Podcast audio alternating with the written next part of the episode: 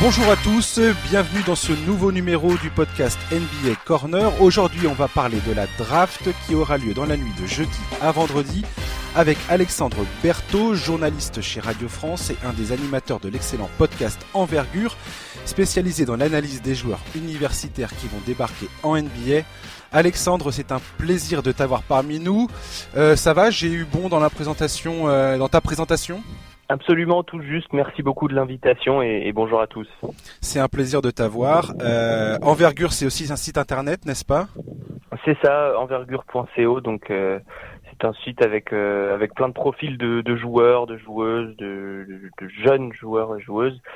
Et donc et et spécialement, je veux dire, le, ceux qui participent à la draft cette année, mais pas seulement. Il y en a qui participeront aussi au draft des années prochaines. On commence à les regarder assez jeunes. Voilà, vous les suivez sur plusieurs euh, plusieurs années euh, pour ensuite faire euh, leur profil complet hein, quand ils arrivent dans la quand ils arrivent à la draft finalement. C'est ça, ouais, c'est ça. Puisque pour connaître un, joueur, c'est bien de voir aussi ce, sa courbe de progression. Euh, ce genre de choses, son environnement, euh, et ça, ça se, ça se regarde pas sur deux ou trois matchs, mais plus sur euh, sur le long terme. C'est des choses un peu plus difficiles à déceler, disons, si on regarde seulement quelques matchs. Ouais, bien sûr, même sur une seule saison universitaire, comme là, on peut voir Zion ou RJ Barrett qui ont fait qu'une saison à Duke et finalement c'est aussi important de les suivre avant finalement leur parcours aussi au lycée. C'est ça. Bon après pour le lycée on a un peu plus de mal, c'est moins facile d'accès, mais euh, une saison unique elle a, elle a ses vérités, mais qui ne sont pas forcément euh, des, des, des, vérités au niveau professionnel, surtout qu'il y a des quelques différences, euh, il y a même des différences majeures entre le jeu universitaire et le jeu professionnel ensuite en NBA. Tout à fait. Alors, j'invite les auditeurs qui, on va, on va pas faire une mock draft. Je préviens tout de suite, on va pas faire équipe par équipe, pic par pic euh, dans ce dans ce dans ce numéro. On va parler des principaux joueurs. Je vais aussi poser quelques questions euh, à Alexandre sur euh, certains profils, certaines surprises et ainsi de suite. Vous allez vous allez voir ça, vous allez découvrir ça avec nous. je vous conseille d'aller voir le site envergure.co si vous souhaitez avoir le profil d'un joueur en particulier ou éventuellement votre équipe est centrée sur tel joueur. Je vous invite à aller sur ce site. Les descriptifs sont extrêmement complets. Euh, et c'est euh, une mine d'informations en français, donc euh, je vous invite à aller sur le site si vous avez un joueur en particulier. avec toi, Alexandre, on va parler, on va commencer par parler du top 3. Mhm. Et on va commencer par le plus important de tous, Zion Williamson. qui va probablement être sélectionné par les Pelicans. Hein, J'ai l'impression qu'il n'y a aucun doute là-dessus. Qu'est-ce que en, en, introduction, qu'est-ce que tu, comment tu le présentes, euh, Zion Williamson? Euh, bah comme le numéro de la draft. mais mais encore. mais euh, bah c'est un, athlète générationnel comme on dit. C'est-à-dire qu'on n'en trouve pas, on n'en trouve pas toutes les drafts des athlètes comme ça. c'est assez étonnant que la nature ait produit ce genre de ce genre de corps qui donc il fait 130 kilos à peu près. Alors il a peut-être un peu fondu dans le processus pré-draft, mais pas, pas forcément sûr parce qu'il a pas beaucoup de gras. 130 kilos pour 2 mètres, donc on, pourrait s'attendre à quelqu'un d'obèse dans la vie de tous les jours. Et, euh, et en fait, euh, bah, c'est un athlète incroyable qui a un mètre de détente sèche, euh, qui a une coordination des, des membres euh, assez euh, assez folle qui lui permet de, de, d'être agile en fait, d'être très agile par rapport à son poids et à ses capacités athlétiques. Et euh, rien que ça, ça en fait quelqu'un de de spécial, un, prospect comme on dit spécial. Euh, et ensuite, en plus de ça, c'est c'est un jeune qui est passionné par le basket, qui en fait depuis très longtemps mhm. et euh, et qui a et qui a développé un instinct en jouant à ce jeu qui est qui est assez fou. il a pas il a pas les les moves classiques. Enfin, vous, voyez un, Kobe Bryant, il, avait copié les les mouvements d'un Michael Jordan. C'était assez flagrant quand on le voyait jouer. Zion Williamson, il a copié personne, il s'est fait un peu tout seul. Mais euh, mais il a des instincts fous au niveau du, du scoring, au niveau euh, même au niveau de la passe. Euh, voilà, mettre, enfin tout ce qui fait le basketball, c'est-à-dire euh, défendre l'adversaire, euh, prendre des rebonds et, et, mettre le ballon dans le panier de l'autre côté. Ça, ça, paraît un peu basique, mais Zion Williamson, c'est celui qui le fait quasiment le mieux de cette draft. Ouais. Alors tu parlais d'athlètes générationnels justement. Euh, la presse US n'hésite pratiquement pas à, le comparer à, un joueur aussi impactant que LeBron James et Anthony Davis en 2012 quand, quand ces deux joueurs sont entrés dans la draft. Alors Anthony Davis, euh, pour l'instant, on est encore dans la, on attend encore la confirmation, même si euh, hum. c'est un joueur absolument impressionnant euh, déjà aujourd'hui. Euh, et il va jouer avec LeBron James la saison prochaine. Euh, Est-ce que toi tu vois cette comparaison en termes d'impact euh, sur la franchise des Pelicans, enfin ou même sur la NBA, on a j'ai envie de dire? Est-ce que tu vois ce genre d'impact de Zion Williamson ou est-ce que c'est encore trop tôt pour se prononcer sur ce sur ce terrain-là? L'impact marketing, sans aucun doute. Ouais. Parce que Zion Williamson, en plus de produire sur le terrain, il va aussi, euh, c'est aussi un, un, un, jeune qui a montré un superbe état d'esprit, donc logiquement il devrait pas avoir d'affaires euh, qui lui courent après, etc. Et puis, euh, bah, voilà, sa popularité en sortant de la fac, c'est équivalent à celle de LeBron James. C'est même supérieur à celle d'Anthony Davis. Alors, on compare Anthony Davis par rapport au côté athlétique, justement, parce que Anthony Davis, c'était la même chose. Pas un joueur de sa taille qui bouge aussi bien. C'est c'était mais Zion est, largement au-dessus en termes de d'impact euh, oui euh, médiatique euh, il, va rapporter des sous à la franchise pour pour parler bêtement on sait quand même bien c'est important. Et et oui par rapport à cela depuis LeBron James effectivement on n'a pas vraiment connu ce genre de d'attente envers un joueur. Ouais, la hype autour de Zion Williamson est absolument incroyable quoi. C'est c'est c'est Enfin, je n'ai pas de souvenir effectivement dans les dans les années récentes euh, depuis LeBron effectivement. Enfin, lui, n'a pas fait l'université pour le coup. Il est passé directement du lycée à, à la NBA à une époque où c'était encore possible de faire ça. Euh, et là, Zion, on, on, sent bien que tout le monde attend la signature avec le, la prochaine, euh, enfin, avec une marque de, de, de basket. Oui, oui, oui, il y a une guerre, il y a une guerre au niveau des chaussures. Enfin, c'est il va signer des contrats de sponsoring fou alors que finalement il a fait qu'une saison à la fac. C'est ça, ouais. presque risqué, mais euh, mais mais il, est tellement il est tellement fort et tellement spectaculaire et et c'est tellement déjà une marque. Il s'appelle Zion. On n'a même pas besoin de prononcer son. C'est ça, c'est ça, c'est ça. Euh, c'est déjà une c'est déjà une marque euh, à lui tout seul. Zion Ouais, et puis t'as as Barack Obama qui allait voir un de ses matchs. D'ailleurs, le match où il s'était blessé, où il avait explosé sa, sa chaussure. Ouais, absolument le match contre contre North Carolina. C'est ça, ouais. Et, euh, et, je veux dire, tout le monde, tout le monde aux États-Unis est complètement euh, fada de, de ce mec-là, quoi. Mm quel, euh, quel, euh, qu'est-ce qui est raisonnable d'attendre de Zen Williamson pour sa première saison, selon toi? Est-ce que, est-ce qu'on place déjà la barre trop haut? Est-ce que tu penses qu'il va, il va, dans un sens, répondre aux attentes des, des fans ou, ou, ou faudrait mettre un petit peu le haut là et attendre de voir certaines, certaines choses se produire avant? Il y aura toujours des déçus. Euh, mais mais euh, ce qui fait aussi qu'il est numéro un, c'est que c'est un des joueurs les plus sûrs, un des paris les plus sûrs, voire même le pari le plus sûr de cette draft. On parle de, pour, quand on parle d'un jeune joueur, on parle de, de plancher et de plafond. C'est-à-dire le plafond c'est le potentiel maximum et le, le plancher bah, c'est à peu près le potentiel minimum. Et, euh, et le plancher de Zion Williamson c'est quand même quelqu'un qui va mettre euh, 15-20 points par match parce que parce qu'il est plus athlétique que les autres en fait, parce qu'il va plus vite que les gens qui sont plus grands que lui et il saute plus haut que les gens qui font la même taille que lui et il est plus puissant que les gens qui sont plus petits que lui.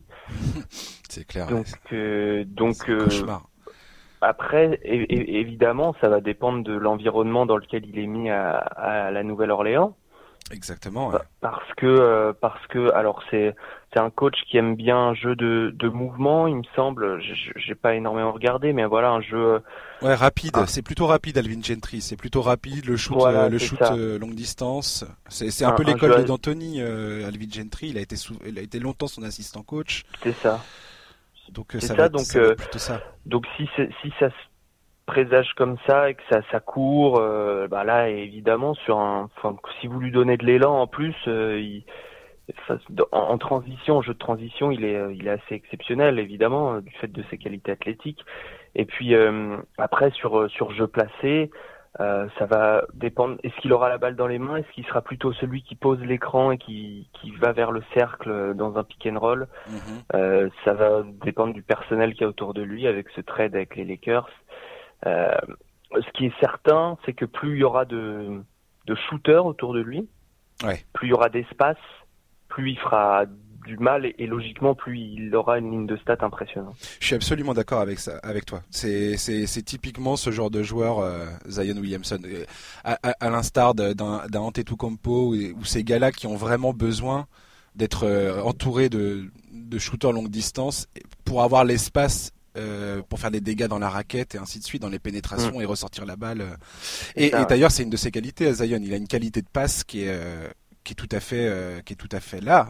Elle est déjà présente cette qualité à la passe. Elle, elle est déjà présente. C'est pas c'est pas c'est une des choses qu'il a encore à travailler. puis parfois il en oublie, euh, alors volontairement ou pas. Mais euh, mais il a déjà l'altruisme déjà. Il a l'envie de la faire la passe. C'est quand même un peu important.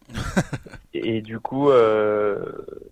Euh, voilà, il, il, a quelques qualités techniques là-dessus et, et puis en fait son physique lui donne aussi la possibilité de faire des passes que d'autres ne pourraient ne pas faire. Ouais.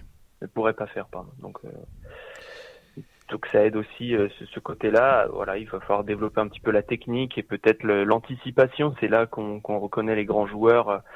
Les, les, si on veut vraiment projeter un joueur qui pèse sur une franchise, euh, un James Harden, et eh ben, il, arrive à, à, manipuler les défenses dans le sens qu'il veut euh, quand il a la balle hmm. euh, pour faire la passe qui déséquilibre pile au bon moment. Quoi. Bien sûr. Ça, c'est quelque chose qu'il n'a pas encore évidemment, qui peut-être il sera capable d'avoir, mais plus tard. Qu'est-ce que tu penses justement alors par rapport au trade avec les, les, les Lakers? Là, ils ont récupéré donc Lonzo Ball, Brandon Ingram. Euh, Qu'est-ce que tu penses de cet effectif euh, Il y a Drew Holiday aussi dans cette équipe. Euh, comment tu, tu vois la complémentarité euh, de ces joueurs avec Zion Williamson justement? Bah, Drew Holiday, j'aime beaucoup. En fait, les, les trois, il y a aussi Josh Hart qui est arrivé. Ouais. Euh, les trois là, euh, Paul, Hart, euh, Ingram, sont des sont plutôt des bons défenseurs. Et, euh, et là, tu rajoutes trop Holiday, tu arrives à faire un 5 où ça switch un petit peu de partout. Il manque, ce qui manque à cette équipe, c'est un grand. C'est certain, parce que Zion, il a beau sauter très haut et être très épais, euh, ça sera peut-être un, un, un 5 small ball, comme on dit offensivement, défensivement, quand il euh, y a un goal code de 2 mètres 10 qui va arriver, euh, il pourra pas forcément euh, défendre très efficacement sur lui au poste. Même admettons Joël Embiid, quoi. Voilà, oui, voilà. surtout Joël Embiid. Mais, mais surtout que la défense au poste, même si la défense au poste, je veux dire, devient un peu moins importante puisque c'est moins utilisé en NBA aujourd'hui, c'est quand même quelque chose de d'assez d'assez important d'avoir au moins un défenseur là-dessus dans une rotation. Donc il manque ceci. Après, euh, Lonzo Ball, euh, il y a pas mal de questions sur son tir. Juro Holiday, c'est pas un shooter d'un sniper non plus. Non. Euh, donc, euh, donc c'est pas forcément l'idéal, mais euh, ça reste des joueurs qui sont dans un état d'esprit très altruiste. Et même Brandon Ingram est devenu un peu un bon passeur. Josh Hart, pour moi, c'est le, parfait joueur de quatrième ou cinquième joueur d'une équipe très très sérieuse qui, qui va aller loin. Mhm. Euh, c'est-à-dire un gars qui va faire les, qui va bien défendre, qui va rentrer ses trois points et qui va, qui va faire les petites choses qu'on voit pas dans, dans la feuille de stats. Donc euh, il y en a qui parlaient, ça va être compliqué de jouer avec et euh, Elonzo et euh, Donc il y a beaucoup de rumeurs autour du trade de l'un des deux. Ouais, effectivement, ouais, Drew l'idée euh, pourrait demander à partir, effectivement. C'est peut-être pas une mauvaise idée, mais après, euh, après, ce qui, ce qui manque vraiment pour moi, c'est un grand dans cette équipe. Et pour le coup, pour jouer à côté de Zion Williamson, le mieux, vraiment le must, ce serait d'avoir un, un, prototype euh, Brook Lopez, un gars qui, protège un peu le cercle et puis qui euh, met des trois points. Il y a Alors Ford hein, qui apparemment est sur le marché. ouais, alors Ford. Alors, euh, il est un peu vieux, il est pas dans la même. C'est ça, c'est une question de, de timetable, comme De, de, planning un peu. C'est-à-dire que là, on va on va se retrouver avec une équipe qui sera peut-être pas hyper compétitive tout de suite, mais plus dans deux ou trois ans. Est-ce que alors Ford ça ça va avec ce, ce genre de projet, je sais pas. Pas sûr que alors Ford le, le, souhaite euh, le souhaite également, bien que après son son leadership en tant que vétéran pourrait être justement extrêmement bénéfique pour tous ces jeunes. Mais euh, voilà, même lui, il a peut-être envie de, de, jouer le titre et pas de et pas de développer une équipe quoi. Absolument. Euh, on va on va finir sur Zion en parlant de ses points faibles. Euh, sur votre site, vous mettez tir extérieur, donc je suis tout à fait d'accord avec lui, avec vous. Euh, il y a notamment son tir au ça ses lancers francs qui sont pas qui sont vraiment pas au top, et ça ça va être un problème parce qu'il risque de provoquer beaucoup de fautes Zion. et à trois points, il est pas mauvais, mais c'est pas non plus, c'est peut-être pas non plus le niveau espéré. À trois points, il avait vraiment que des shoots très très ouverts. Voilà. Il y avait vraiment que des tirs qu'on peut qualifier presque de tir d'entraînement. Hein. Donc 33% sur des tirs d'entraînement, c'est pas terrible. C'est pas terrible. Il y a beaucoup de critiques aussi sur la forme de son shoot, sur la mécanique du shoot qui est pas, idéale. Et vous avez mis aussi dans ses points faibles son beau-père. Alors tu vas commencer par les tirs extérieurs et après je veux que tu me parles vite fait du beau-père parce que ça ça m'intrigue. Là ça moi c'était une info que j'ai pas et, euh, Non non, c'est plus une c'est plus une blague qu'autre chose le beau-père. C'est juste que c'est son beau-père qui gère ses intérêts et que historiquement les les les parents euh, ou beaux-parents directement impliqués dans la carrière, il y a eu beaucoup de bugs là-dessus, mais, mais pour l'instant, il n'y en a pas eu de son côté. Hein. Comme l'oncle Denis euh, de Kawhi Leonard. Voilà, l'oncle de Kawhi, euh, le père de Lonzo Ball, enfin il y en a plein. Euh, donc vite fait sur le tir extérieur, euh, toi, tu penses effectivement qu'il faut qu'il faut que ça travaille beaucoup là-dessus finalement? Bah il faut qu'il travaille. Il va avoir beaucoup de mal parce que pour l'instant, comme tu disais, il a une forme un peu bizarre où le coude est très très écarté. il shoot presque de profil. Mais en fait, pour moi, ça c'est dû à son physique. D'accord. Et c'est souvent le cas des joueurs qui ont des gros physiques. Ils ont du mal ils sont obligés de beaucoup écarter le coude ou de voir des gestuels un petit peu bizarres parce qu'ils n'ont pas de place. En fait, il peut pas avoir un shoot comme tout le monde. Zion Williamson. De toute façon, eh, vas-y, vas-y, vas-y. Si, parce que sinon, bah, si, si shoot comme tout le monde, en fait, son bras, il cogne contre son, contre son gros corps, là, son gros tronc. et, euh, et, ça fait un shoot pas droit. Et donc, pour, pour moi, la meilleure projection pour lui d'un shoot, c'est d'avoir un shoot à la, à la LeBron James.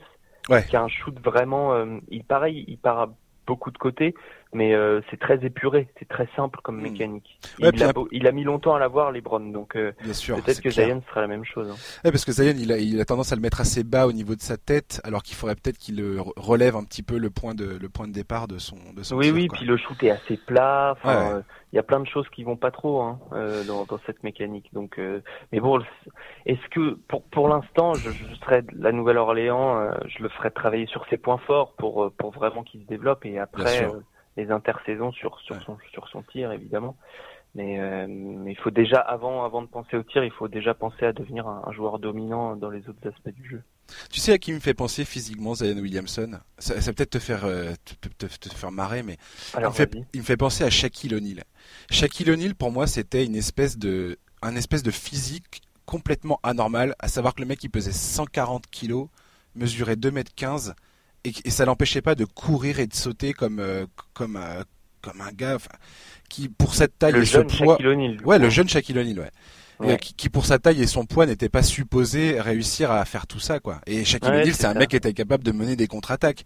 Et quand il avait le ballon dans les mains t'as l'impression qu'il tenait euh, qu'il tenait une orange quoi.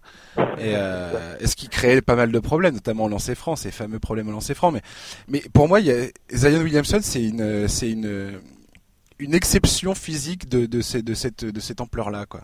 C'est ça. Mais alors, euh, c'est assez rigolo puisque euh, j'ai lu une. Il y a plein de gens qui se risquent à des comparaisons. Hein, celles qui reviennent souvent, c'est Charles Barclay, etc.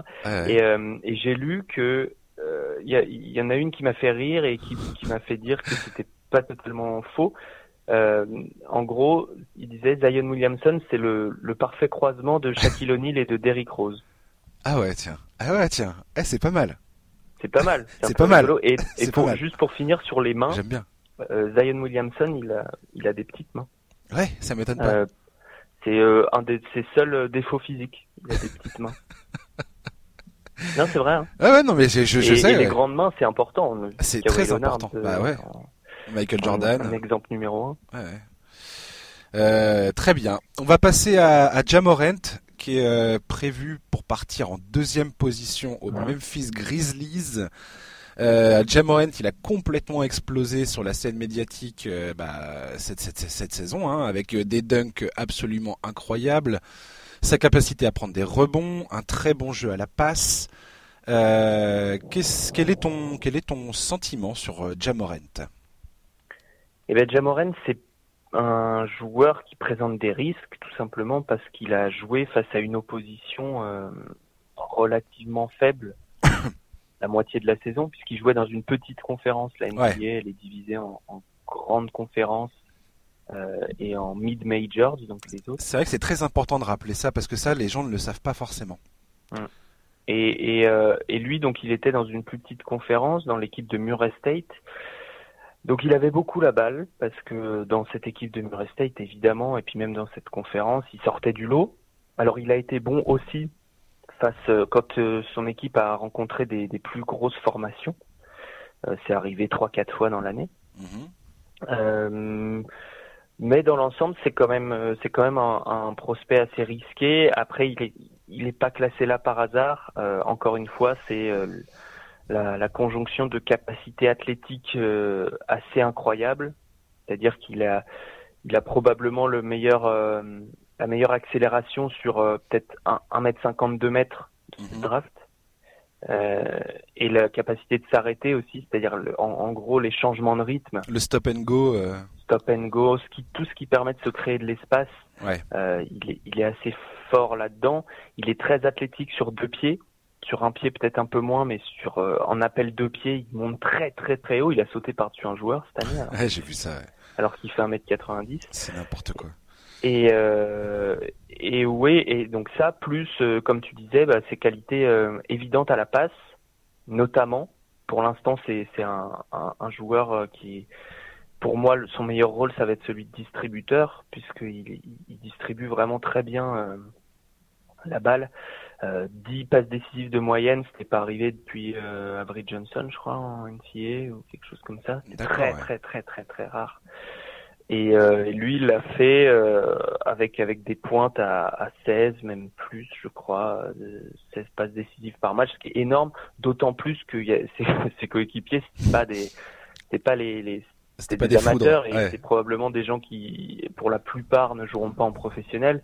Donc euh, ils lui ont probablement croqué deux ou trois passes décisives par match, quoi. Ouais, ouais. Donc euh, sur euh, sur ça plus son côté athlétique, bah évidemment ça ça en fait quelqu'un qui a un gros potentiel. Maintenant, il y a plus de travail. le plancher est moins haut que, que celui de, de Zion. Ouais. Alors, je sais que toi et moi, euh, on, on, est assez d'accord que les comparaisons brutes et directes euh, mm. avec les joueurs NBA, c'est pas, c'est loin d'être idéal. Mais alors, une comparaison qui revient beaucoup avec Jamoran, c'est Russell Westbrook. Je pense que ça vient du fait que euh, donc euh, cette capacité à sortir des triples doubles, à faire ouais. de, de, des points, des rebonds et des passes, l'explosivité. Il y a plein de raisons pour le, laquelle il, il, est comparé à, à Westbrook.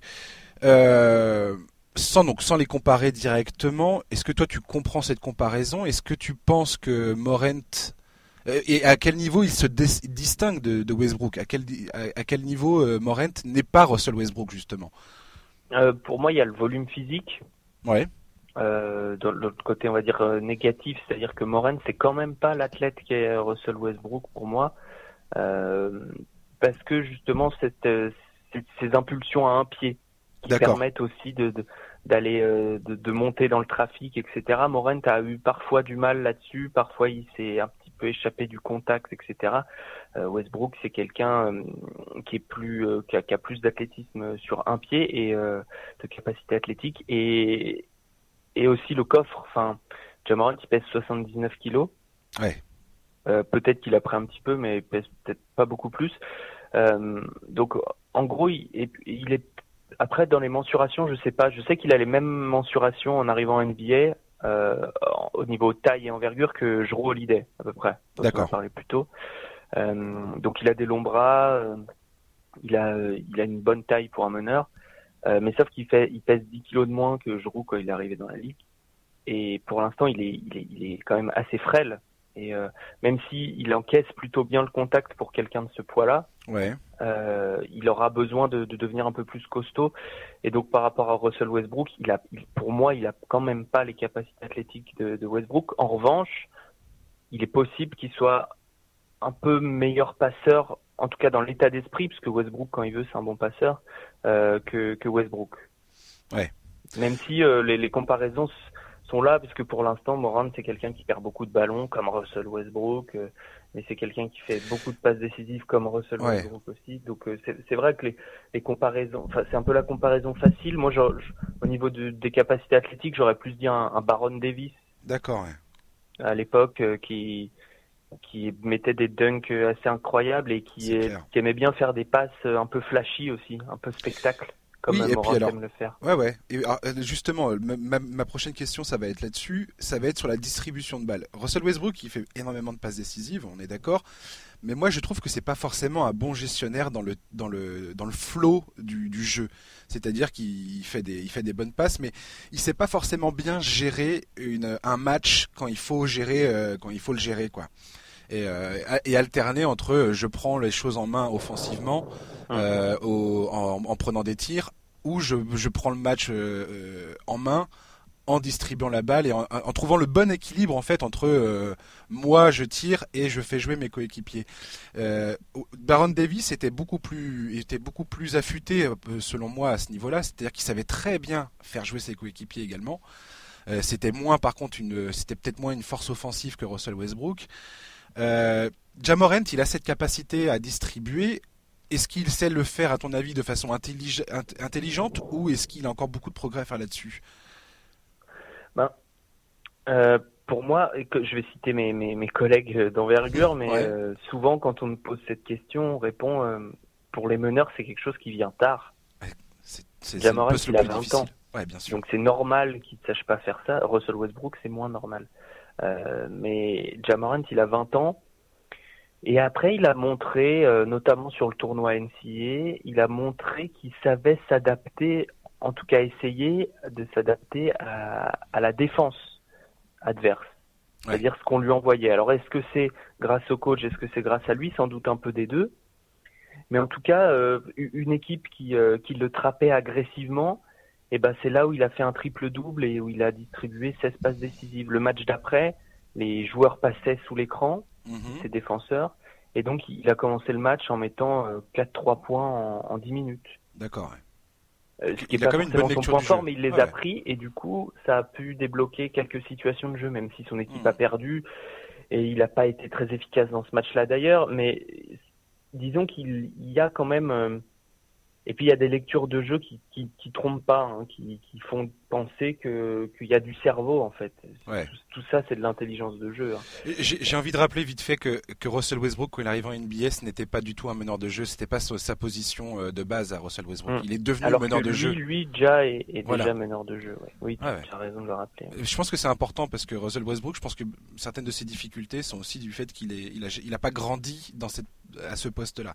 Mm, mm, mm. Euh, dans son dans son Oui, la transition est, jamais évidente. Hein. La transition 2-1, c'est quelque chose qui réussit très rarement.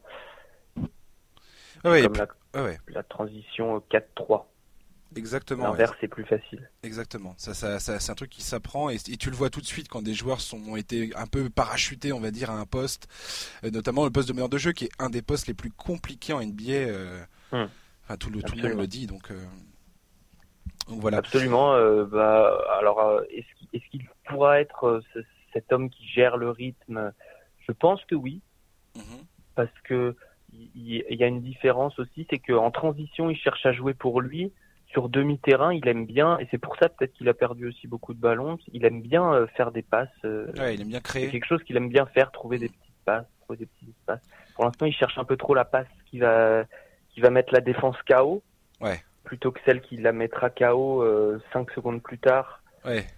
Et que la, la, passe, la hockey assist, comme on appelle ça, la, passe qui va mener à la passe décisive.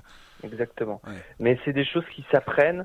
Euh, S'il est drafté à Memphis, si Mike Conley reste 5-6 mois, il y aura peut-être des choses à lui apprendre. Mike Conley est quelqu'un qui a, qui a appris à être un meneur d'exception euh, au niveau de justement de la gestion du tempo du pick and roll assez tard. Ça a été difficile. Hein. Il a été extrêmement critiqué, Mike Conley, au début de sa carrière. Oui, oui. donc, euh, donc de gens, euh, il, aura sans doute des choses à lui dire à, à Ja. à Témétrius. euh, dernière chose sur Ja, euh, vous soulignez son problème défensif. Alors tout à l'heure tu parlais de, du fait qu'il avait des grands bras et tout ça. Manifestement, il a, il a, il a les outils pour devenir un très bon défenseur euh, potentiel.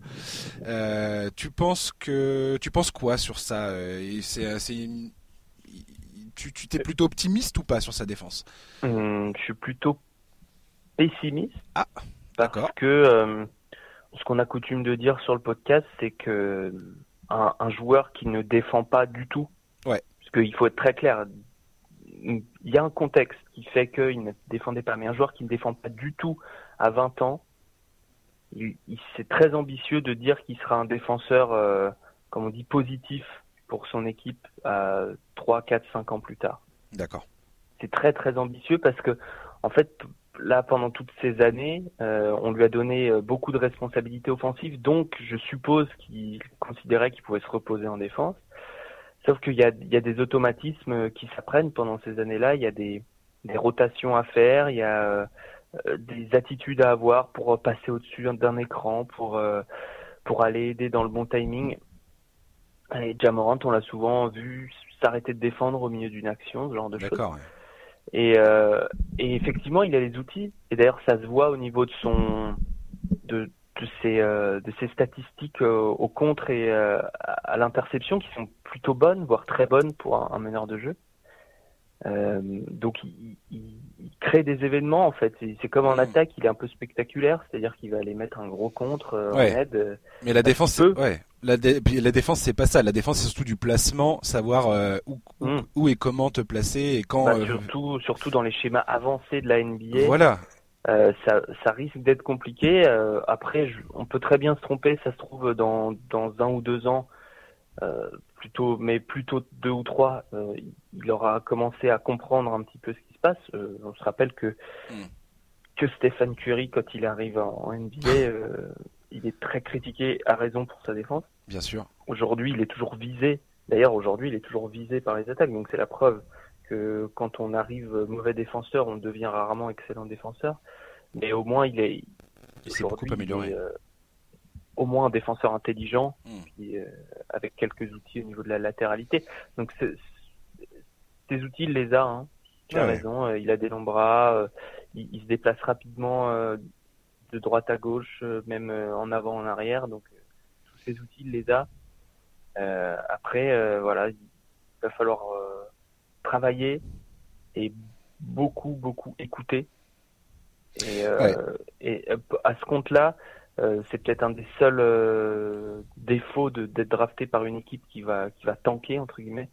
Euh, je, je suis pas sûr qu'on lui demande ses efforts très tôt. Ben... J'aimerais bien parce que après c'est l'esprit de Memphis aussi de bien défendre, donc peut-être qu'il va, va s'y mettre. Ouais, c'est ce que tu disais tout à l'heure est assez intéressant dans le sens de voir ce que va faire Memphis avec Mike Conley. J'ai l'impression qu'ils vont essayer de le trader assez rapidement. Oui. Du oui, moins, c'est ce qui, c'est ce qui, c'est ce qui a l'air de se profiler. Euh, le, le, laisser dans l'effectif jusqu'à la date limite des transferts en février, ça aurait été pas si mal que ça effectivement pour pour chaperonner un peu euh, Morent et, et lui apprendre le métier. C'est vrai qu'il aurait beaucoup à apprendre d'un mec comme Conley, quoi effectivement. Ça. On verra ça. Euh, passons tout de suite à RJ Barrett. Donc lui euh, est en poste 3 logiquement, enfin euh, en troisième de 3. la draft. c'est un poste 3, c'est un ailier. 2-3, ouais, il faut voir. Euh, il est parti pour aller aux Knicks pour l'instant, selon le, la plupart des mock drafts, c'est ça qui a l'air de se profiler. Euh, ton sentiment sur RJ Barrett et est-ce que tu penses que ce mec-là pourrait devenir le meilleur joueur de la draft? C'est Jamal Murray qui, a fait une sortie là récemment en disant que pour lui euh, potentiellement RJ Barrett pourrait devenir plus fort que Zen Williamson euh, dans un avenir plus ou moins proche, sachant que tous les deux sont canadiens, hein, donc c'est un peu euh, un peu ouais. les, les, poteaux qui parlent au poteau, comme avis. un peu biaisé effectivement.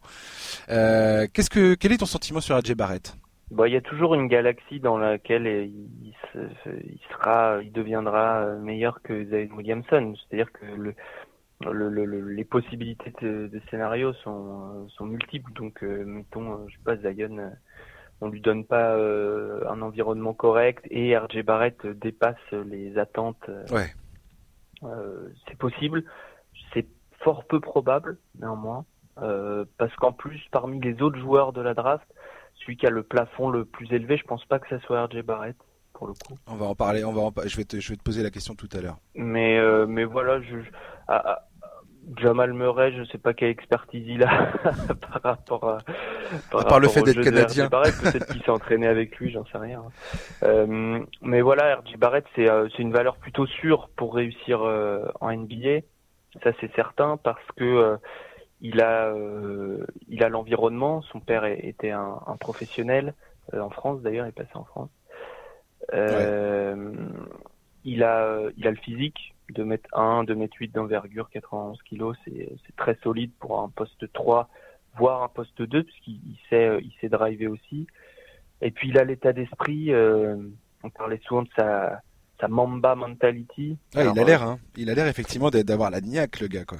Ouais, mais il a, il a tellement envie de gagner que s'il gagne pas, en fait, il va bosser pour compenser. Et un joueur qui travaille, ben, c'est un joueur qui progresse nécessairement. Et lui, il est capable, de, je pense, de passer des, centaines d'heures euh, euh, dans le gymnase pour juste progresser sur sur un aspect euh, où, il est plus faible que les autres. Donc, donc de ce point de vue-là, de là où il part, je pense que, que c'est une valeur assez sûre pour devenir au moins un joueur bon en NBA. Oui, effectivement. ça, c'est pareil, c'est une donnée dont on parle pas toujours euh, quand on parle des jeunes qui arrivent dans la draft. C'est un truc que les équipes, certaines équipes du moins regardent beaucoup. C'est justement l'envie du joueur euh, de progresser, son, son, réel attrait pour le basket et le fait que, il est, que ça lui tienne à cœur de, devenir la meilleure version qu'il puisse être. Quoi. Hmm. Et RJ Barrett, ça a l'air d'être, comme tu dis, quelqu'un qui a un mental. Euh, et de dire voilà je vais devenir un joueur majeur en NBA quoi. Alors est-ce qu'il va y arriver ou pas on n'en sait rien, euh, mais euh, c'est vrai qu'il a l'air d'avoir un sacré bon mental. Mm, mm. Il, a un, il, a un, gros mental. Au-delà de ça, il y a des vraies qualités euh, de puissance, de je trouve moi j'aime bien son tir même si ça se voit pas sur les pourcentages. Ouais, c'est marrant ça. Ouais. 3 points, 67% assez franc. Mais pour le coup par rapport à un Zion ou même par rapport à Morent, c'est un tir plus compact c'est un tir euh, qui, il y, a, moins de mouvements parasites euh, et c'est un tir qui s'est un petit peu amélioré, je trouve, au fil de la saison. Mhm. Donc, euh, donc je suis plutôt optimiste sur sa capacité à tirer en, NBA. Et après, c'est un joueur en transition incroyable. Il est, il est très athlétique quand on lui donne de l'espace. c'est pas Kobe parce qu'il n'est pas explosif comme Kobe. Il n'a pas le toucher de près de, de Kobe, mais mais voilà, il, il va scorer euh, probablement faire une carrière à, à, 15 points de moyenne, euh, RJ Barrett, au moins. Mmh. Au moins, ouais. Ce, serait son, son plancher, quoi. Mmh, mmh, ça sera, ça sera minima un scoreur et je pense un bon défenseur. Il a, il a tous les outils pour et il a montré euh, sur des bonnes séquences qu'il pouvait, il pouvait être un, un, bon défenseur. Il y a certaines fois où il a montré aussi qu'il manquait de compréhension, mais c'est pareil, il est très jeune. Il a même un an de moins que Morent. Il a seulement 19 ans. Ouais. Donc euh, dans la compréhension de la défense collective, ça, ça c'est pareil vu que c'est un gros bosseur, je pense qu'il peut, il peut largement compenser aussi. Hmm. Moi, moi, ce qui m'inquiète un petit peu, euh, comme n'importe quel joueur qui arrive à New York, c'est euh, alors. Je parle pas du marché de New York et la pression médiatique, tout ça. Je parle juste des Knicks en fait. le fait que James Dolan, qui est le propriétaire du club, soit critiqué depuis tant d'années pour sa gestion de, de l'équipe et hmm. de comment les joueurs sont traités sur place. Euh, pas qu'ils sont maltraités, mais le développement des joueurs. On a vu aussi les, récents talents qu'ils ont draftés. Euh, Porzingis qui est parti, qui a demandé à, partir. Euh, Franck Tikilina euh, qui, bah, c'est pas trop une réussite en termes de développement de joueurs. moi, c'est ça qui m'inquiète pour RJ Barrett Knicks pour l'instant. C'est que là, je sais pas comment les Knicks euh, plus c'est Nix qui t'inquiète que lui, du coup. Hein. Oui, voilà, ouais. C'est-à-dire que lui, j'ai pas trop de doutes sur le fait que ça soit, que ça soit un énorme potentiel, mais j'ai hâte de voir si les Knicks vont, vont faire n'importe quoi avec lui ou pas, quoi. Ben... En, termes de développement, en fait. Parce que, en fait, tu vois aussi que il y a pas mal d'équipes en NBA qui ont vraiment ce talent de développer euh, les jeunes. Absolument. Et d'autres qui ne l'ont absolument pas et où les jeunes souvent euh, sont là à à, bah, à faire, euh, à, manger, à, à, ronger leurs freins en attendant euh, éventuellement de bouger ailleurs, quoi. Et, euh, Mais ça, c'est malheureusement le lot de tous tous les prospects. Ils, vont aussi dépendre de l'endroit où ils vont. C'est ça, de l'environnement. Quoi, hein. Toi, toi, les Knicks, pour toi, c'est bonne, mauvaise réputation. Je, je, je, bah, après, il y a eu des réussites. Il y en a eu assez peu, mais cette année, par exemple, Mitchell Robinson. Ouais, c'est vrai. C'est une vraie réussite. Alors, est-ce qu'ils l'ont vraiment développé ou est-ce qu'il était déjà fort? C'est peut-être une autre question à se poser, mais mais s'il y a bien un joueur qui peut réussir euh, dans un environnement comme l'Enix, je pense que c'est Barrett. Pour le coup. T'as pas trop d'inquiétude pour lui, pour l'instant. Je, j'ai, en tout cas, j'ai moins d'inquiétude que si euh, il draftait euh, un joueur comme qui a, qui, a, vraiment besoin d'accompagnement, qui a besoin d'amour, comme, comme dirait Benoît, mon, camarade du podcast. voilà, je pense pas qu'il en ait trop besoin, RJ Barrett. il a besoin de il a besoin d'espace, euh, il a besoin de peut-être d'accompagnement d'autres joueurs à la limite sur le mm. terrain. Je pense pas que c'est une première option à terme, par exemple. Je pense que c'est la meilleure version de RJ Barrett, c'est un, super lieutenant. ouais, je vois. Et, euh, et donc il, a, il aura besoin de ça euh, à terme. Alors il est, il est fort possible, peut-être même probable que l'année prochaine, ce soit une catastrophe. Hein, que qui joue lui-même pas très bien et que les Knicks ce soit un foutoir. Euh, surtout si ça recrute personne. Oui, ça a l'air, euh, ça, sent pas très bon pour les Knicks. profile aussi. C'est clair. Mais euh, mais il faut lui laisser le temps et dans dans quand ça ira mieux, il ira forcément mieux. Ouais.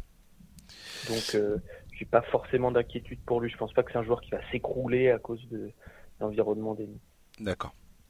Alors, j'ai posé quelques questions à Alexandre avant euh, l'enregistrement de ce podcast. Euh, je vais attaquer tout de suite. On va essayer de les passer euh, sans passer trop trop de temps sur chaque question. La première question que je t'avais posée, c'est qui, selon toi, était le potentiel Giannis, Kawhi Leonard de cette draft? Pourquoi j'ai posé cette question-là? C'est parce que ce sont deux joueurs qui ont été sélectionnés au, enfin, en 15e position de leur draft respective. Donc c'était un peu des mecs qui sont arrivés en NBS. On est, personne n'était bien sûr de ce que ça allait donner, et au final ces deux gars sont devenus des franchise players en puissance, euh, même en surpuissance totale. Euh, de ton humble avis, Alexandre, est-ce qu'on a un joueur de cette trempe-là, et qui pourrait être ce mec qui va être pris en milieu de tableau et qui pourrait faire du bruit?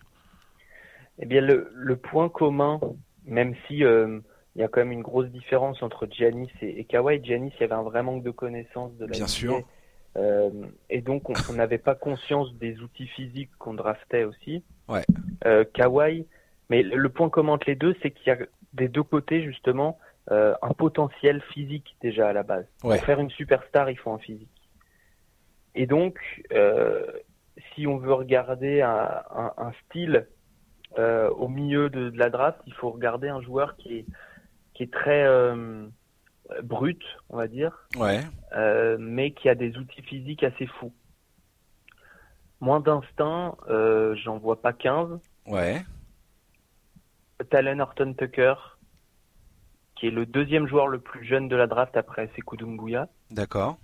c'est un joueur qui, qui a qui fait 1m94 et qui a 2m16 ou 17 d'envergure. D'accord. C'est-à-dire qu'il a des bras d'une longueur après jamais vue par rapport à sa taille. et, c'est souvent ça en fait. Kawhi, il avait des mains jamais vues. Euh, Giannis, il avait un corps jamais vu. Ouais, ouais. Euh, donc, euh, donc Talen Horton Tucker, pour le coup, il, euh, il rentre dans cette case des, des, des freaks. Ouais.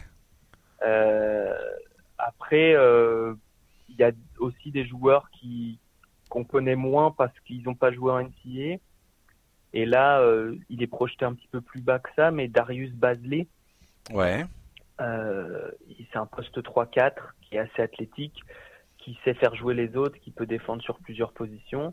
Alors, euh, si jamais sa fluidité athlétique arrive à, se transformer en bon shooter, même un excellent shooter pour le coup, pourquoi pas Mais je veux dire, il y a d'instinct là, il y en a pas de, de Kawhi et de, de D'accord. Mais c'est, disons que les deux candidats les plus les plus sérieux, ça serait eux deux et peut-être un, Kevin Porter Jr. mais qui lui est, est, plus descendu à cause de problèmes psychologiques. Ah oui, d'accord. Euh, des problèmes comportementaux. Et là, pour le coup, euh, Giannis et Kawhi, ils avaient aucun problème comportementaux. Ils étaient même, ils ont même plutôt euh, euh, déchiré les, les, interviews qui sont très importantes, les interviews avec, avec les franchises. Donc, donc je pense pas que Kevin Porter Jr. soit ce joueur-là. D'accord. Euh, l'autre question que je t'ai posée, c'était euh, qui, selon toi, était potentiellement le Ginobili, Draymond ou Nikola Jokic de cette draft? Donc ça, c'est le, le, pont commun entre ces joueurs, c'est le fait qu'ils aient tous été sélectionnés au second tour. Ginobili, euh, ça fait depuis un bail, mais Draymond et Jokic, c'est vraiment les deux les deux success stories de ces dernières années euh, où euh, voilà Jokic c'est clairement le franchise player de Nuggets et Draymond ça a été la pièce euh, une des pièces stratégiques du, de la dynastie des Warriors. Euh, au second tour, il y a des il y a des joueurs comme ça qui qui ont qui t'ont tapé dans l'œil ou pas, qui où tu t'es dit tiens ces mecs là si quelqu'un les chope au deuxième tour c'est bon c'est tout bon c'était tout bon pour eux. Hum, pas tant que ça. non, il y en a pas. Pas tant que ça, non, parce qu'en plus au second tour, on projette plus souvent des, des role players, comme on dit, des, des, des gens qui vont pouvoir jouer euh, entre 7 et 15 minutes pour une très bonne équipe, hein, mais euh, entre 7 et 15 minutes, mais pas plus, qu'on qu des limites assez, assez importantes. Je dirais euh, un des gros potentiels, mais parce qu'il a fait deux, deux, ans, deux, deux déchirures ligamentaires du genou en deux ans, euh, il s'appelle John T. Porter, c'est le frère de Michael Porter oui. Jr., qui lui aussi a des problèmes de blessure. Ils ont, ils ont la, ils ont la guigne dans cette famille, c'est pas ouais, ils ont un peu la guigne, ils sont un peu fragiles, et donc moi je suis pas du tout optimiste quant à son avenir, mais il faut dire que s'il avait les deux genoux, euh, euh, si jamais il se remet normalement, en fait, c'est un très bon joueur et un joueur, euh, tu parlais de Jokic, euh, qui a une vraie qualité de passe euh, et de shoot pour un 5 euh, assez, enfin c'est assez rarement vu euh, euh, pour un joueur qui rentre en NBA. Mais bon, après voilà, il sort de, de saison blanche quand même, donc donc ce serait pas ce serait pas du immédiat. Et après après il y a il y a il y a des joueurs qui, comme Nazrid, donc un, un, gros pivot, mais qui lui, pareil, il est arrivé, il n'était pas du tout préparé à la, euh, au NBA Combine, là où on fait les tests physiques, c'est ouais. qui avait le plus fort taux de masse graisseuse très loin. Euh, donc, euh, donc ça, ça en dit assez long sur le, le sérieux du joueur, quoi. Bien sûr. Euh, mais après, il a, il a un physique assez incroyable. Il est, euh, il est surpuissant, mais il a du toucher. il est grand, il s'est shooté d'assez loin. Donc, peut-être lui pour le reste, je serais bien embêté. Je suis un peu embêté de, de, non, non, mais... donner des. Euh, c'est déjà. Styles, euh, sur... Ginobili, c'était une époque où on connaissait moins les joueurs. C'est ça, c'est vrai que c'est une exception à ce niveau-là. Et puis, cette cuvée de, de, joueurs européens, elle est pas folle. Au second tour, il y a peut-être euh, Tirvidis. D'accord. Qui pourrait devenir un très bon scoreur. Euh, Davidas Tirvidis, donc, euh, qui est un, un, un, joueur qui joue au poste 3-4 euh, qui a plutôt une bonne taille, qui est plutôt euh, qui est plutôt athlétique, qui est un, un joueur d'équipe, qui est un bon défenseur en règle générale, euh, que nous on aime plutôt bien. Euh, c'est un Lituanien qui est plutôt grand, 2 mètres 6. Euh, bon, il a une envergure inférieure à sa taille, donc c'est jamais bon signe. Et puis ouais. il est encore très très frêle. Ouais. Mais euh, mais dans l'ensemble, il y a du, il a le cerveau, il a le moteur, il a la taille et il a probablement le shoot. Donc ça fait ça, ça fait beaucoup d'avantages. Bien sûr. Au final, c'est un peu ce qu'on disait aussi. Enfin, ce qui, ce qui est vrai sur ce qu'on disait tout à l'heure par rapport au, au premier joueur dont on a parlé et pour ces joueurs-là qui vont arriver au deuxième tour, c'est euh, dans quelle équipe ils vont tomber et comment ils vont être utilisés et développés au sein de cet absolument. effectif en fait. C'est encore une fois, ce truc-là est absolument capital pour tous ces joueurs qui arrivent et qui vont potentiellement répondre à des besoins spécifiques, qui vont potentiellement grandir et évoluer dans ce rôle-là et euh, développer d'autres qualités après, quoi. Tout à fait. Le point commun aux trois joueurs que tu as cités, pour le coup, c'était le, le, cerveau. Hein. Oui, complètement, ouais. Complètement. Le basket. Euh, le deuxième tour regorge pas de mecs au QI basket débordant, je t'avoue. Ouais. Euh, là, je suis en train de, de, de checker le, notre, notre mock draft en même temps que je parle il n'y a pas de, ouais, pas de, de, gros candidats à, à, cette tronche un petit peu qui est un, un Draymond Green, une tronche ouais. défensive. Euh, chose. Non, mais tu vois, par exemple, quand on parlait d'équipe, moi, le, la franchise dont je regarde toujours, toujours, toujours les pics de draft et qui me qui m'intéresse particulièrement, c'est les Spurs. Hum, les Spurs, on sait très bien qu'il y a un énorme euh, travail de scouting, de, de donc d'identification de, talents euh, en dehors des marges en fait. Enfin, dans, dans la marge justement, pardon. Euh, et à chaque fois, ces mecs-là arrivent à trouver des joueurs qui ont, euh, bah, qui, qui sortent un peu de nulle part et qui, qui arrivent malgré tout à contribuer à un certain niveau en NBA. ils ont un super staff de développement. Ouais, exactement. Qui, qui, qui drave des joueurs qui ont de l'autodérision. exact. Qui, qui, savent se remettre en question. Ouais, mais n'empêche que c'est peut-être euh, la, la, bonne tactique. Hein. Ouais. Euh, mais là, du coup, ils ont ils ont deux choix de draft euh, au premier tour, les Spurs. Euh, et c'est vrai qu'il faut garder un œil sur les joueurs qui vont partir en 19 et en 29, parce que ça sera probablement des, des joueurs à, à surveiller, peut-être pas dès l'année prochaine, mais dans les mmh. années à venir. Parce que tu vois, Toronto, c'est pareil. Toronto, quand ils draftent Pascal Siakam, je crois que Pascal Siakam, c'était vraiment un, c'était un 26e ou 27e tour de pic, ça, ouais, 27, pic de draft. Euh, bah, aujourd'hui, ce mec-là, c'est euh, c'est c'est très très très probablement le meilleur, la meilleure progression de l'année euh, d'ici fin juin. Là, on sera fixé. Et euh, c'est une des pièces maîtresses de, du titre euh, des Raptors cette saison. Mm. Euh, ouais, bien sûr. Euh, et va deviner que ce mec-là va devenir ce qu'il est devenu en trois saisons, quoi. C'est le développement. Après, il y avait quand même déjà des, il y a une base, qualités physiques évidentes euh, qui sont assez rarement présentes au, au, pic à ce niveau-là de la draft. Hein. Hmm. Très clairement, là, plus tard dans la draft, il y a peut-être un, un, Jalen McDaniels, mais qui est déjà assez vieux.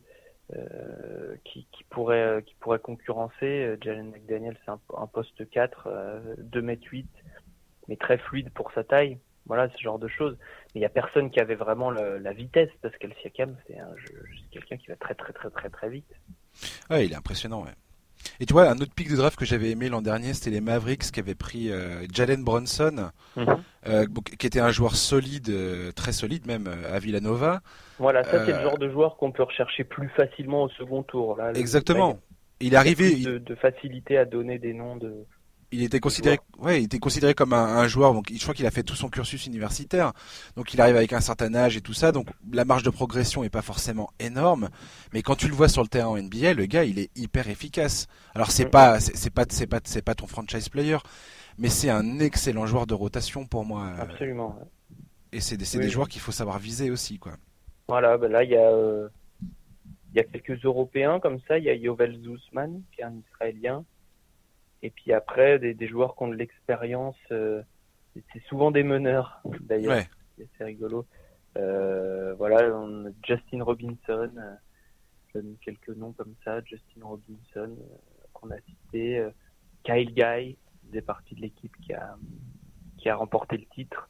Ouais. Des joueurs qui, d'aspect comme ça, ont pas l'air de joueurs NBA parce qu'il leur manque soit la taille, soit euh, le côté un peu costaud. Euh, voilà, on a l'impression. le truc flashy, quoi. Ils sont pas flashy forcément, quoi. Ouais, ils sont pas flashy, puis on a l'impression qu'ils vont être des boulets euh, défensifs pour leur équipe. Ouais. Et en fait, et en fait, ils compensent par d'autres, par l'intelligence, par l'envie, le placement, l'expérience, ce genre de choses. Hmm.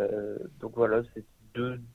Je devais t'en donner deux, ouais, Kyle Guy, Justin Robinson, c'est pas mal. Après, il y a des, des joueurs moins de, de fac moins moins connus. Euh, Terrence Mann, qui jouait, qui joue à Florida State. Ouais. Pareil, un joueur qui a fait ses 4 ans, euh, et qui est un, un, un, bel athlète, bon, défend, bon défenseur. La question, ça sera le shoot.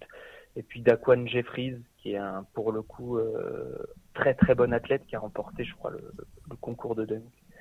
Euh, c'est annexe, mais ça en dit long sur ses capacités athlétiques. Ah ouais et, euh, et qui, qui, a un vrai potentiel de, de, de, de poste de poste 3, euh, voire qui peut jouer poste 4 en défense quoi.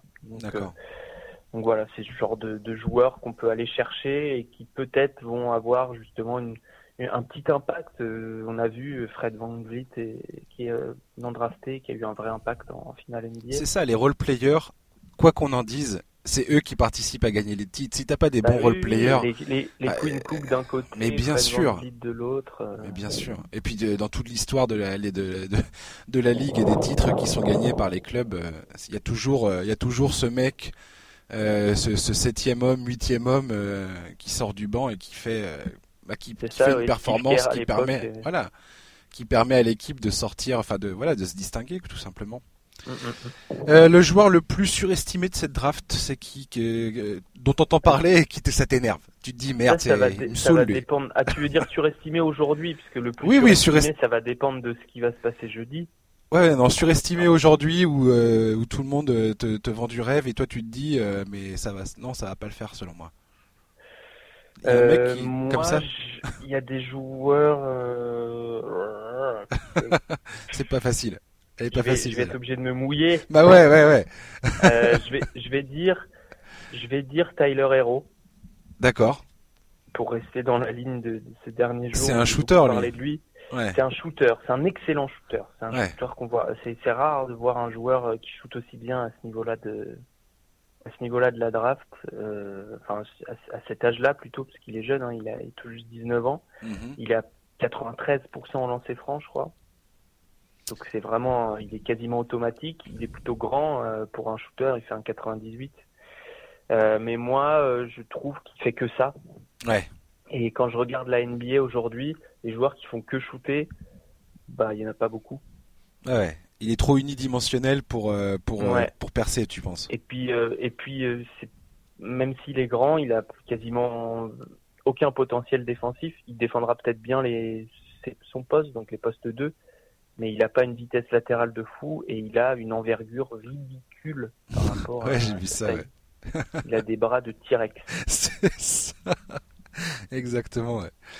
Ouais, donc Tyler Hero pour toi, c'est c'est Tyler Hero et après j'aurais pu j'aurais pu citer euh, j'aurais pu citer peut-être euh, DeAndre Hunter. Euh, euh, ah, il est, pourtant, il est vu haut, DeAndre c'est Cam Reddish, mais Cam Reddish, c'est tellement un gros point d'interrogation c'était le, troisième de l'équipe de Duke. Ouais, ouais, ouais, ouais. pas trop. Bah alors lui, c'était un euh, énorme talent. Euh, enfin, il était perçu comme un des plus gros talents à venir dans cette draft, et finalement. C'est ça. mais c'est étrange. Le, talent est là. Hein. Ah ouais. Mais simplement, euh, comme on, disait l'autre fois avec avec les, les, copains du podcast, une action, une action incroyable, une action qui te fait dire ce mec-là, c'est un top 3 de la draft. Et puis neuf actions où il perd la balle, il fait n'importe quoi. Ouais voilà. Mentalement, il est comment, Cam Reddish Mentalement, il, disparaît et c'est ça a été le cas un petit peu euh, tout le long de sa carrière.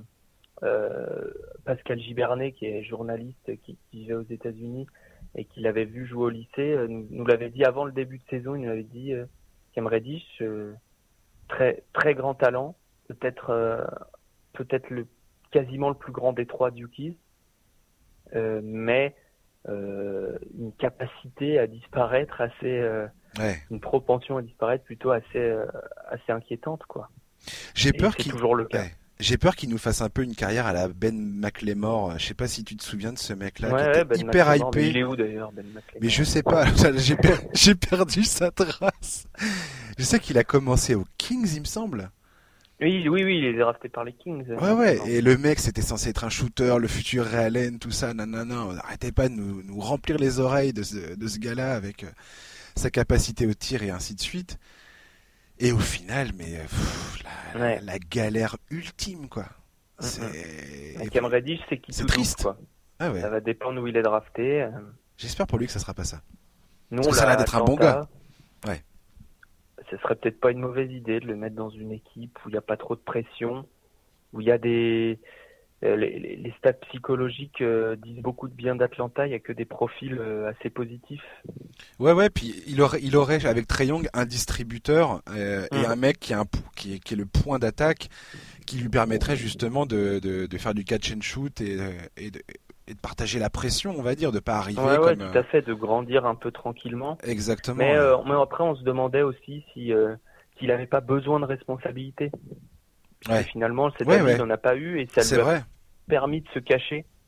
Et donc, euh, est-ce qu'il n'a pas besoin, même quitte à se planter pendant un an, hmm. à jouer très mal, mais pour, pour vraiment débloquer quelque chose dans sa tête, quoi. Ouais, bien sûr. C'est probablement une partie est probablement dans sa tête quand même. Ouais, ouais. Après, ça peut, si tu le mets dans une position où il a trop de responsabilités, ça peut aussi devenir un Andrew Wiggins. Andrew Wiggins, qui est pas un mauvais joueur, absolument. mais qui est, le mec, pareil, lui, il est arrivé sur une vague de hype incroyable, et euh... et c'est pas du tout ça, quoi.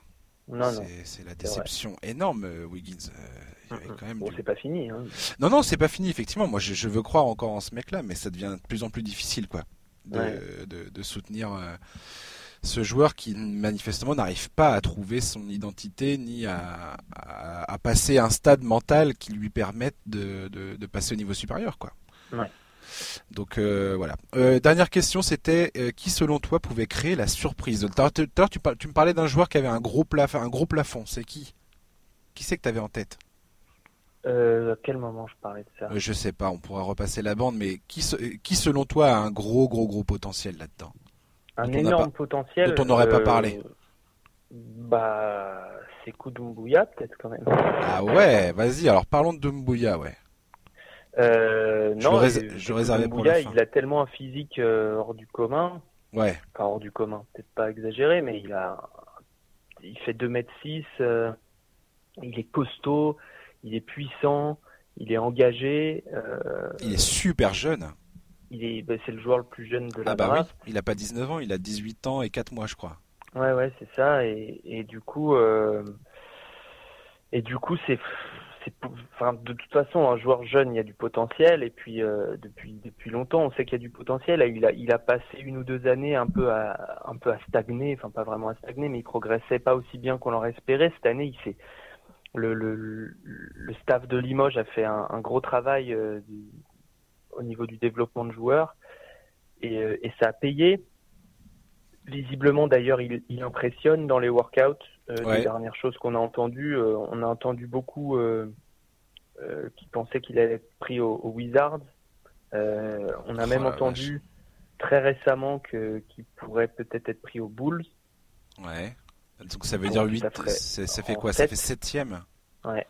Donc euh, c'est la preuve que euh, pour son âge, en fait, euh, on se rend pas compte, mais jouer en, en, Jeep Elite à son âge, c'est déjà pas mal du tout. Bien sûr. Et, et dominer, et il, domine probablement physiquement les workouts où il se présente en fait, hmm. parce qu'il est vraiment très puissant, il est assez agressif et il a un shoot qui est assez sous-coté par tous les analystes américains qu'on a pu lire. Euh, nous, euh, il y a plusieurs membres de l'équipe qui sont allés voir, le voir jouer euh, une bonne paire de fois, voire même plus, plus de 10-15 fois cette saison. Ouais. Et donc en live, dans la salle. Et vraiment, le shoot, c'est quelque chose qui a progressé. Et, et, il va falloir progresser un peu peut-être dans la sélection, mais dans l'ensemble, la, la, forme est, est, bonne. Et en, catch and shoot, on peut compter sur lui. Et pour un joueur de 2m6, c'est plutôt rare, en fait. Ouais, ouais. Donc, euh, donc forcément, il y a du potentiel. Mais gros rebondeur aussi. Euh. Gros rebondeur, effectivement. excellent joueur de transition. Mais après, voilà, il y a énormément de choses à travailler, la concentration notamment. En défense, en défense. et puis le, comment dire, le, la création, puisque pour pour vraiment débloquer un potentiel énorme, eh ben il faut arriver à se créer son tir tout seul.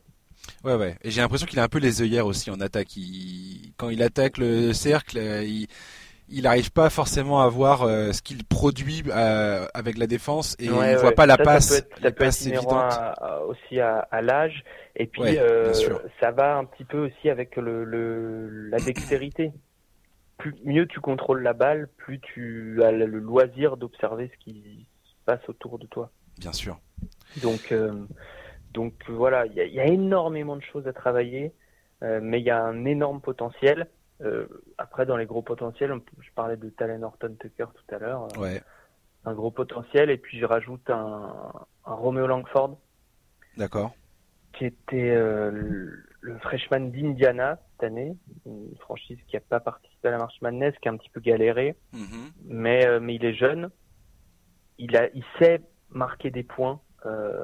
Euh, assez euh, facilement, on va dire. Euh, il est, il, a vraiment le nez pour pour scorer quoi. Il, il a, il est pas dans un schéma habituel où euh, il va driver fort, etc. Mais il est très puissant et il a beaucoup touché sur les flotteurs, sur sur des petits shoots à mi-distance, etc. Et donc il lui manque juste un shoot longue distance. Alors c'est un gros point d'interrogation chez lui parce qu'il était un peu blessé à la main. D'accord. Mais s'il arrive à se doter d'un shoot longue distance, c'est clairement un bon joueur NBA et, euh, et au niveau de la draft où il va être drafté, juste avoir un titulaire, c'est du pain béni quoi. Il va être drafté en 10 et 20 probablement. Ouais. D'ailleurs, pour en parler de Doumbouya, euh, donc tu me disais que tes collègues ils le voyaient en 9 à Washington, ce qui, pour, ce qui pour moi serait une catastrophe euh, pour lui. Toi, tu le voyais en 13 au hit et moi quand j'ai changé hier. Ah ouais. oui. Tu le vois où maintenant Je l'avais mis au hit parce que j'aimais bien pour moi, ça serait tellement idéal. Parce qu'à Washington, ça serait une catastrophe, personnellement. Bah, Washington, c'est pas une franchise qui va très bien. Non. Euh, aux euh, Bulls, je suis pas certain. Enfin, il y a une bonne, il y a une bonne base aux Bulls, mais aux Bulls, il y a une bonne dynamique. Mais il risque d'être un peu bloqué parce que t'as, comment il s'appelle, le mec qu'ils ont choisi l'an dernier là. Bah ils ont, euh, non, ils ont Wendell Carter. Voilà, Wendell Carter. Ouais, mais... Ils ont Laurie Marcaine sur le poste 4 et Otto voilà. sur le poste 3. Mais après, euh, Dumbuya, c'est un projet plus... Euh, enfin, il va, il sera pas titulaire cette saison. Hein. Ah, je sais bien. Mais, euh... probablement. Mais, mais, euh, toute cette base-là, elle est jeune. J'aimais bien Miami ah, parce mais grave. que... Parce qu'il y a un état d'esprit à Miami de, de, un peu se bagarrer à l'entraînement, de enfin, se bagarrer dans le bon sens du terme. Bien sûr, de, vraiment tout donner, mériter ses minutes sur le terrain et, ça va bien avec l'état d'esprit de Sekou Doumbouya qui est un joueur qui est très dans, dans l'agression, dans le, drive, euh, même en, défense, il aime bien dominer son, son vis-à-vis. donc, euh, Il pourrait bien apprendre en plus auprès d'un mec comme James Johnson. Je sais pas si James Johnson sera toujours dans l'effectif du Hit l'an prochain. Ouais, absolument. Mais euh, c'est le genre de gars, je pense. que je m'étais faite aussi. Auprès de qui il peut vraiment apprendre euh, les, parce que James Johnson il a mis du temps à venir euh, à, à, venir à maturation euh, dans, dans la mm. ligue. Ça n'a pas été facile pour lui. Il a fait pas mal de clubs avant de, de se poser. Euh, et je, je voilà j'aurais été bien bien content de le voir partir à Miami. J'ai l'impression qu'il va partir plus tôt effectivement ouais. c'est ça. Moi je l'ai remonté parce que les mock drafts il faut il faut aussi faire avec ces avec les, les rumeurs qu'on entend c'est pas mais c'était plus dans le, le, le mariage théorique qui me plaisait entre, ah, Dumbuya et Miami, mais je pense que ça n'arrivera pas. Ah quand j'ai vu ça, j'ai, je comprends tout à fait. Quand j'ai vu ça, je me suis dit mais absolument d'accord. C'est si tu veux apprendre comment t'en sortir en NBA, travailler ton physique, euh, euh, et, apprendre l'exigence finalement de, jouer dans mmh. cette ligue. évolue avec un très bon coach en plus. Et en plus, ouais, et qui en plus devrait te faire confiance, euh, du moins sur des spot-up minutes sur certains matchs, parce que je pense que. Spolstra c'est tout à fait le genre de mec, vu l'état du club de Miami, qui est, qui est susceptible de lui donner des minutes de jeu par-ci par-là pour pouvoir justement faire son baptême du feu, quoi. Ouais, ouais. Et bref. Voilà. Bon, bah merci beaucoup Alexandre euh, d'avoir passé cette heure avec nous. On a, on est, on a dépassé l'heure même. Oui, il y a beaucoup de choses à dire. Complètement. Euh, pour ceux qui souhaitent aller plus loin, je vous rappelle euh, donc euh, la possibilité de vous rendre sur le site envergure.co pour voir le travail d'Alex et de, bah, de tous ses de tous ses collègues. un travail absolument colossal et euh, qui vous aidera un peu à y voir clair, notamment même pendant la draft, après la draft, je vous invite à aller voir ça parce que tous les profils sont assez complets et ça permet de voir un peu à qui vous avez affaire, selon le club que vous supportez. Euh, Alex, tu as d'autres choses à rajouter? Non, bah, si, si, si vous si vous voulez, si vous ennuyez pendant l'été, euh, il y aura aussi sans doute des articles sur le, les championnats U16, U18, U19. On, a pas mal de, de, belles, de belles générations en France aussi, donc euh, si vous voulez connaître un peu les, les futurs des équipes de France euh, féminines et masculines, on a vu en équipe de France féminine Iliana Rupert et, et Marine Fautou arriver il y a, il y a peu de temps.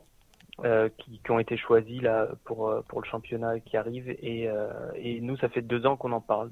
D'accord. Si, vous voulez si vous voulez être en avance sur votre temps. Eh, c'est vrai que votre site il est bien pratique là-dessus. On peut se la péter un petit peu vite fait en disant ah mais attends mais je je connais bien ce genre là bien sûr mais carrément. Voilà, euh, merci à tous les auditeurs qui ont suivi euh, le programme, qui suivent le programme depuis, euh, depuis plusieurs semaines maintenant. voilà, on se retrouve la semaine prochaine, jeudi prochain, on, retrouvera le jour habituel. merci à tous. Je vous souhaite une bonne fin de semaine, bonne draft jeudi, jeudi dans la nuit pour ceux qui vont la suivre en direct. Et puis voilà, à dans une semaine. Passez un bon week-end également. À très bientôt. Ciao. Ciao.